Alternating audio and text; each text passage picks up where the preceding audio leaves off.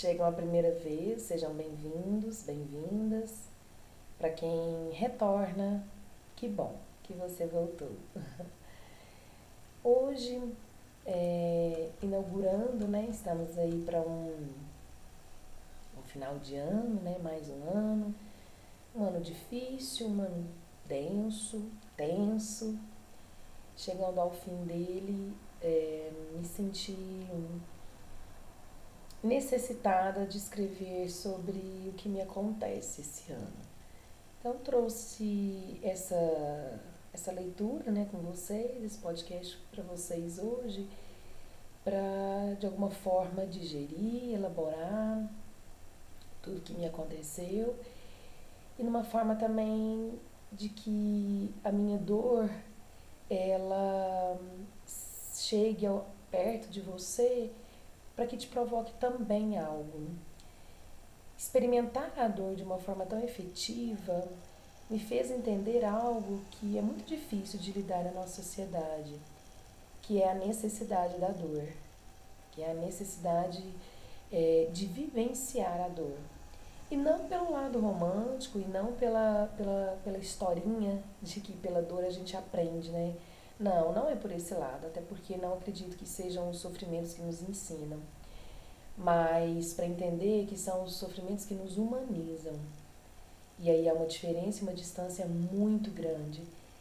E então vivenciar a dor, é, mas vivenciar a dor em algo que seja extremamente visceral, em algo que seja de, da pele, do tônus da, da, da vida, sabe? é nesse sentido que eu trago essa. Na verdade, é, eu vou ler a carta que eu escrevi, eu chamei de carta aberta, né?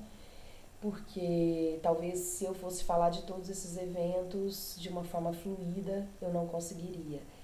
Então, em um determinado momento, eu coloquei isso no, na escrita, transformei essa dor numa escrita, e hoje eu leio a minha escrita. Então, eu leio a minha dor.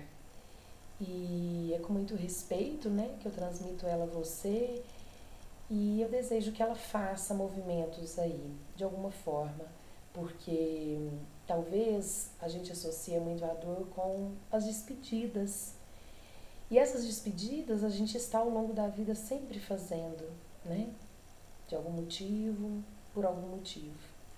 Então, convido vocês para esse Prosas de Marias ser sobre uma Maria em específico. Eu tinha 10 anos quando me despedi de você pela primeira vez. Fizemos juntos a escolha de investir nos meus estudos. Foi incrivelmente difícil estar longe e passar por tantas coisas sem ter colo, cuidado, proteção e segurança. O tempo foi passando e eu conquistando tanta coisa, conhecendo tanta gente, tantos lugares, experimentando a vida de um jeito que me distanciei muito de você, de vocês, das minhas origens. Não que fiz isso, não que isso fosse um problema, mas era a confirmação de que amar o longe, o diferente, certamente é mais exigente do que o contrário. Existia entre nós uma conexão desenvolvida pelo afastamento, que parecia que tínhamos nos visto minutos antes e tudo, absolutamente tudo era compartilhado. Talvez, pelo traço do feminino nos aproximar, tínhamos ainda mais intimidade. Mas respondíamos de forma diferente para a vida, tanto que me incomodava a sua ingenuidade e uma bondade tão genuína que nem parecia desse mundo. Pois bem, o tempo foi passando, imprevisível e o imprevisível se aproximando. Você sempre foi saudável, ou parecia ser. Uma vida sempre modesta, distante do estresse da cidade e de tudo que isso provocava. Vinha pouco, melhor dizendo, vinha menos que queria. E então começamos, em 2021, inaugurar as despedidas. Aliás, em 2020. Primeiro, de forma inesperada e rápida, sua mãe se vai. Cinco dias depois, sua sogra cuja convivência fazia mais próxima do que da própria mãe. Até hoje não sei dizer como você superou essas perdas. Aliás, desconfio que essas dores tenham te habitado por dentro. Ainda nesse ano, sua cunhada descobre um câncer de útero agressivo e de rápida evolução. Você já não estava bem, pernas muito inchadas, cansaço e diarreias inexplicáveis. Exatamente no dia 4 de janeiro de 2021, viemos para uma consulta, quando nos despedimos da fazenda. Chorei contida na direção do carro, por ser tomada pela sensação de que você não mais voltaria para aquele lugar.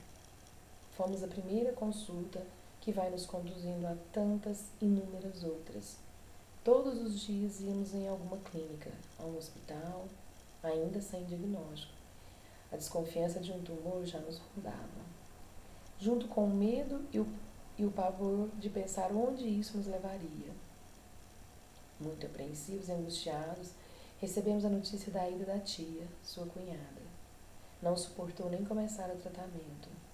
Você se assusta e vejo pela primeira vez você chorar. Um choro breve, mas sentido.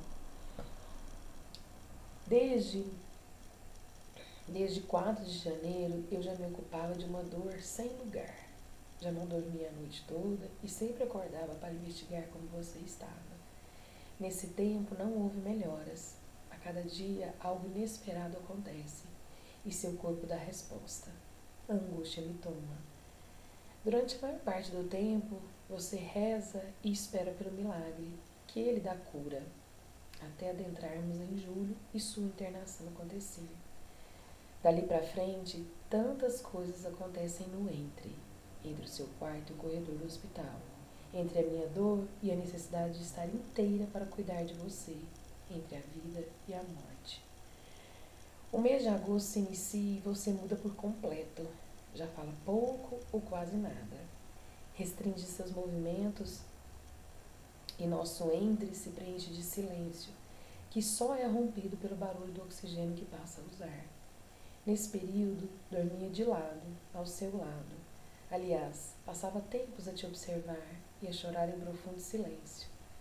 Não poderia interferir naquela paz que você parecia ter. E foi nesse momento que se estabeleceu uma conexão sublime entre eu e você. A gente conversava pelo olhar, te poupava de tudo, que nem as mães fazem com os bebês. Passei a contar suas pintas e seus cabelos brancos. Alisava suas mãos, que posso sentir a textura delas só de lembrar. Queria que isso se gravasse na parede da minha memória, para não correr o risco de te esquecer nunca. Sabe, mãe, você disse que nesses oito meses que convivemos, que você não sabia de tantas qualidades minhas. Apesar, apesar de você ser durante a vida toda tão coruja, você se orgulhava das minhas habilidades em resolver as coisas de forma ligeira. Foi assim até para os cuidados com você. Dizia que eu era muito nervosa. e você não sabe o quanto briguei nessas clínicas afora. E assim você chegou no dia 6 de agosto. Ainda pela manhã, disse que me amava e se despediu de mim quando fui para o trabalho. Já não nos vimos mais. Você foi embora sem fazer a unha que dias antes havíamos combinado em fazer. Foi embora sem lavar o cabelo, porque já estava acabado e seria difícil fazer isso e até sem um banho digno. Estávamos só com o do leito, mas tudo isso ficou tão insignificante diante da sua ausência. E você foi se desfazendo de tudo desse mundo, sem lamúrias, sem dor, sem pranto, sem despedidas. Não nos permitiu dividir o processo da despedida, como que para nos poupar. Nunca experimentei tanta desorganização, tanta dor sem lugar, sem limite, sem saída. Nunca um até breve me causou tanto desajustamento.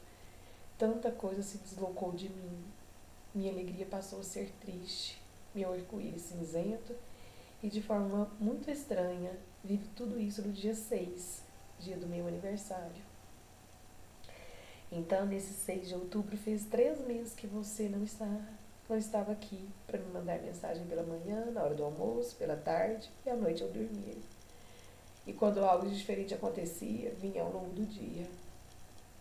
Você sempre disse que tinha muitos amigos, que era muito festeira e sempre repetia: Eita, Giovânia, porque dizia que eu fazia graça para tudo. Ir na sua casa depois da sua ida e ver que você ainda está ali, o shampoo pela metade, o perfume ainda pouco usado e as roupas para serem usadas. A gente nunca sabe quando vai embora. Os aniversários vão deixando em segundo plano a celebração, mas as lembranças de uma sexta, 18h50, sempre irão me fazer lembrar que o café da manhã que preparava para nós com Roberto Carlos, que as idas na praça, que as risadas demoradas e chacoalhantes, que a singeleza da fala, do próprio existir, não estão mais perto. Por perto.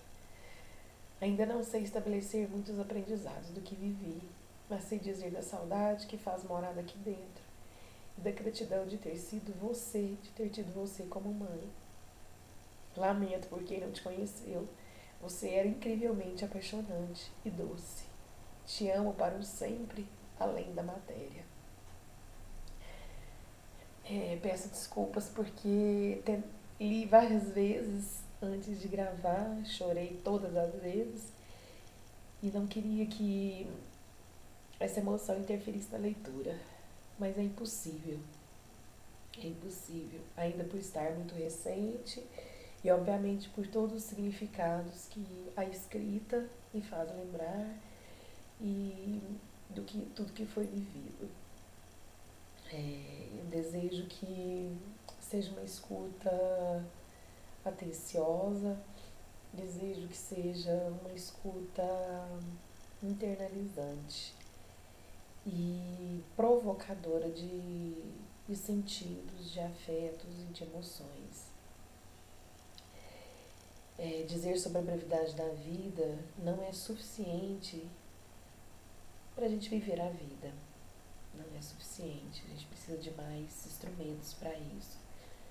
Mas é, desejo que nós possamos cada dia mais percebermos o que, que podemos fazer nesse tempo, que de fato é breve, né? Que de fato é breve, mas é, sem, sem romantismo, sem filosofias, hum, entender que há alguns porquês, há alguns porquês, ou praquês. Talvez eu não sei bem como, é, como, como eles se dão. Alguns terão respostas, outros acho que o processo é buscar pela resposta. É, é breve essa, essa leitura, não vou me estender, até porque me desorganizo ainda quando falo sobre, mas quero trazer mais esse, esse tema para a gente conversar mais, né? esse tema da, das partidas, esse tema da morte, porque ele é muito importante. Inclusive, quero, quero fazer um sobre os instrumentos que eu utilizei para dar conta desse processo. Aliás, de me ajudar a passar pelo processo. Acho que dar conta é algo muito, muito grande diante do, dos recursos que, que eu ainda não consigo. Mas, aliás, que eu tive recursos, né? Então, acho que falar sobre isso né, é, é necessário. A gente vive numa sociedade em que a gente cultua a vida de uma forma tão eloquente, né? De uma forma tão, digo até exagerada, que a gente faz questão de anular o que faz parte dela, que é a morte. E é tão sério isso, porque é muito óbvio que, sabe, é inédito. Por mais que a gente saiba, né, que os nossos os nossos ancestrais, né, que essas pessoas mais velhas da nossa vida, elas vão primeiro por uma questão biológica, mas é inédita. A partida, a despedida, ela é inédita. A gente desenha isso de alguma forma, mas nunca se aproxima do que é o real. Nunca. E tá tudo bem esse inedetismo, ele é inevitável. Mas quando eu falo sobre conversarmos mais sobre a morte, é a gente entender o quanto ela cotidianamente faz parte do no, da nossa vida, faz parte do viver. e, e talvez a gente se organizar para perceber a beleza que isso tem. E a beleza, de novo, não do romantismo, mas a beleza do processo. A beleza do processo, a beleza da continuação de um viver que aí, independente de credo, né, de religião, mas a continuação de um viver que tem vários lugares, né? Tem vários lugares. Esse viver que ele é virtual, virtual porque ele não está no concreto, mas ele está na lembrança, ele tá, ele tá no, ele habita um espaço, tempo que é diferente desse, desse, desse concreto, mas que ele existe. Então é muito importante nós falarmos sobre isso, é muito importante nós ensinarmos nossas crianças para as despedidas, é importante nós ensinarmos, é, trocarmos com os nossos pares o quanto é, há uma essencialidade no morrer e o quanto isso organiza o viver. Então, acho que é, é uma primeira leitura de afeto, mas uma segunda leitura de, de uma forma muito política, de uma forma é, filosófica, né? talvez eu diria, essa, essa filosofia da essência, uh, no que preenche esses aspectos de uma forma muito para além do, do banal, né? muito além do, do, do trivial. Então, para os próximos, eu convido vocês para discutirmos mais sobre isso, problematizarmos mais sobre isso. Agradeço a companhia, agradeço a escuta, e esse foi mais um Prosas de Marias, sobre uma Maria, a minha Maria. Que vocês possam ter conhecido um pouquinho dela e se agraciarem com a beleza de que era essa Maria. Forte abraço e nos encontramos no próximo Prosas de Marias. Hoje não me, não, não me apresentei no começo, né? Mas talvez tenha sido por um motivo, porque a minha Maria é Vânia Maria, e meu pai João. e da interseção disso surgiu eu. Então eu sou Giovânia para mais um Prosas de Marias. Um forte abraço a todos e a todas.